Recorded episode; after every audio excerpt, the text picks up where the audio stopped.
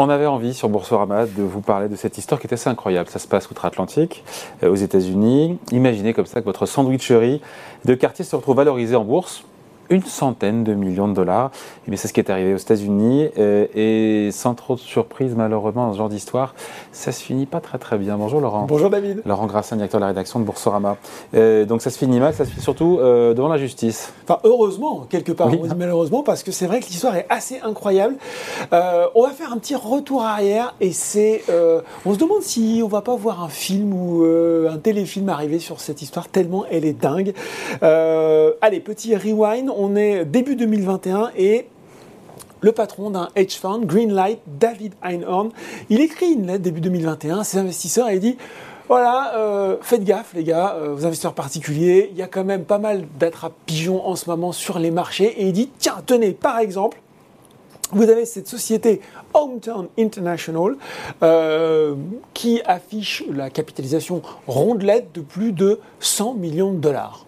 Bon, jusque-là, il n'y a rien de ouf, mais il doit y avoir un dollar aux États-Unis. Voilà, on se dit pourquoi pas. Ben, justement, c'est que le hic, vous l'avez dit dans votre lancement David, c'est que c'est Hometown International, ça c'est un ronflant hein, comme titre, elle a un actif, un seul actif, c'est un délit. Alors c'est à mi-chemin entre l'épicerie, la sandwicherie, il mm. propose des sandwichs italiens, voilà, ça ne s'invente pas.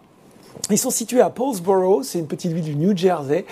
Et euh, donc, hormis euh, ces sandwichs euh, qu'on estime sans doute bons, ils ont un chiffre de, au moment où David Einhorn écrit à ses investisseurs, de 36 000 dollars sur les deux dernières années. Et en plus, comme euh, tous euh, bah, les commerces de bouche, ils se sont pris eux aussi le Covid. Et puis, on découvre que euh, le principal actionnaire à ce moment-là, parce que vous allez voir que ça va beaucoup changer, il est également donc CEO, directeur financier, trésorier et David, principal du lycée de la ville et entraîneur de l'équipe de lutte gréco-romaine. Alors là, on se dit, mais ça c'est quand même assez dingue. Et puis Einhorn conclut sa, lettre en disant le pastrami doit quand même être sacrément génial, incroyable. Euh, à partir de là, tout s'enchaîne. Cette sortie de David elle est reprise par CNBC euh, qui va faire euh, qui va aller gratter partout et le New York Times qui va y consacrer une grande enquête à partir de juin 2021. Voilà, donc il faut se remettre dans le contexte. On est en 2021, on sait qu'à ce moment-là aux États-Unis, il y a beaucoup d'actionnaires individuels qui sont chez eux, qui sont présents sur les marchés boursiers américains. Il faut se remettre dans le contexte. C'est ça, et c'est un double avertissement en fait que fait Einhorn, à la fois aux investisseurs individuels en leur disant attention, attention, ne faites pas n'importe quoi, ne vous faites pas voir par des miroirs aux alouettes, et aussi un petit peu aux régulateurs et aux euh, teneurs de marché, si je puis dire, parce que cette société, David, elle n'est pas tout à fait sur un marché réglementé, elle n'est pas hors cote, elle est sur le marché OTC, over the counter, c'est un marché de gré à gré, avec, on l'imagine, enfin, on le sait, euh, une réglementation qui est beaucoup moins euh, contraignante. Vous n'êtes pas obligé de donner autant d'informations à la SEC que vous pourriez le faire quand vous êtes une compagnie réglementée des volumes d'échanges euh, qui sont euh, parfois réduits, souvent nuls, peu d'informations, mais dans le même temps, on se rend compte que à l'époque, eh bien oui, euh, sur ces marchés aussi, le, pop and mom investor, l'investeur particulier mm. dont on a parlé il n'y a pas si longtemps, peut être intéressé de trouver des comment dire des, des, des coûts fumants, puisque sur cette période, le cours de cette de cette Hometown International va pas plus que tripler mais pardon, juste, euh, ça date un petit peu tout ça, puisqu'on parle de 2021. Pourquoi vous nous ressortez cette histoire Parce que justement, la patrouille a fini par ah. passer avec un peu de retard. Parce que si on reprend notre histoire, à partir d'avril, tout s'enchaîne. C'est-à-dire que finalement, le coup de projecteur que Einhorn va mettre sur cette société va mettre un petit peu tout le monde mal à l'aise. Je, je vous le disais, si NBC va aller gratter, ils se rendent compte qu'effectivement, le, le, le, le coach, le fameux coach, le fameux principal qui avait monté ce petit business, a été visiblement conseillé par un de ses amis avec qui il avait fait de la lutte au lycée, qui s'appelle James Patton, 63 ans. Et c'est là qu'on arrive à notre trio de sexagénaires dont vous parlez, voilà, qui travaille lui-même pour Peter Cocker Jr., 53 ans, qui est en relation avec son père.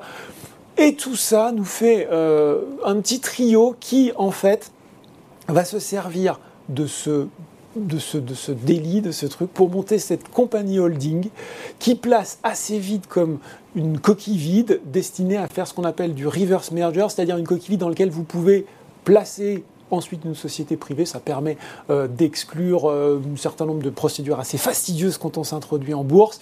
Et puis il y a des transactions dans tous les sens, c'est assez opaque. Il montre une autre société qui, elle, n'a pas du tout d'activité. Euh, et on se rend compte qu'il y a des fonds, euh, le fameux euh, Peter Cocker Jr., il est à Hong Kong, il y a des fonds qui arrivent de Macao, de Hong Kong. Ils introduisent euh, euh, euh, comment dire, ils organisent entre guillemets des opérations pour faire monter le cours de l'action, pour essayer de, de, faire exploser le cours, et ils finissent, voilà, après ce coup de projecteur, par se faire rattraper. Ça y est, il y en a deux qui ont été arrêtés. L'autre, le Peter Cocker Jr., lui, eh ben, il est à Hong Kong, donc euh, pour le moment on n'a pas réussi à, lui mettre la main dessus. Je crois qu'il y a une douzaine de chefs euh, d'inculpation, hein, donc fraude, manipulation, euh, blanchiment, voilà. Donc on, est, on est, elle a fini, la SEC a fini par, par rattraper un petit peu les fraudeurs.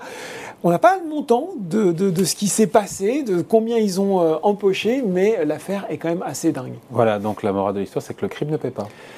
Alors, oui, le crime ne paie pas. En tout cas, la question qu'on peut se poser, David, c'est qu'est-ce qui se serait passé euh, ou combien de temps de plus cela aurait pu durer si à un moment il n'y avait pas eu ce coup de projecteur à la fois euh, de, ce, de ce hedge fund, enfin du patron de ce hedge fund et de la presse. Euh, et je pense que si c'est un, c'est un, un appel vraiment aux gens qui tiennent les marchés. Les marchés peut-être, voilà, on en parle un petit peu moins. On parle pas du hors-cote aux États-Unis, mais on sait que c'est vraiment le Far West, le marché, le marché OTC. En fait, il a fallu attendre euh, la lettre de Einhorn pour que le boss du marché OTC déliste, enfin rétrograde euh, Hometown International en disant voilà, ça présente des risques, euh, il faut faire mmh. attention avec ce titre. Un peu tardivement. Un peu, beaucoup tardivement. En tout cas, voilà, peut-être bientôt. alors, devant la cour pour commencer, en prison peut-être demain, et peut-être sur nos écrans, qui sait, d'ici quelques années. Voilà, sur Netflix ou ailleurs. Arnaque, donc, à plus de 100 millions de dollars. donc, sur la bourse américaine, on voulait vous raconter ça. Merci, Laurent. Merci, David. Salut.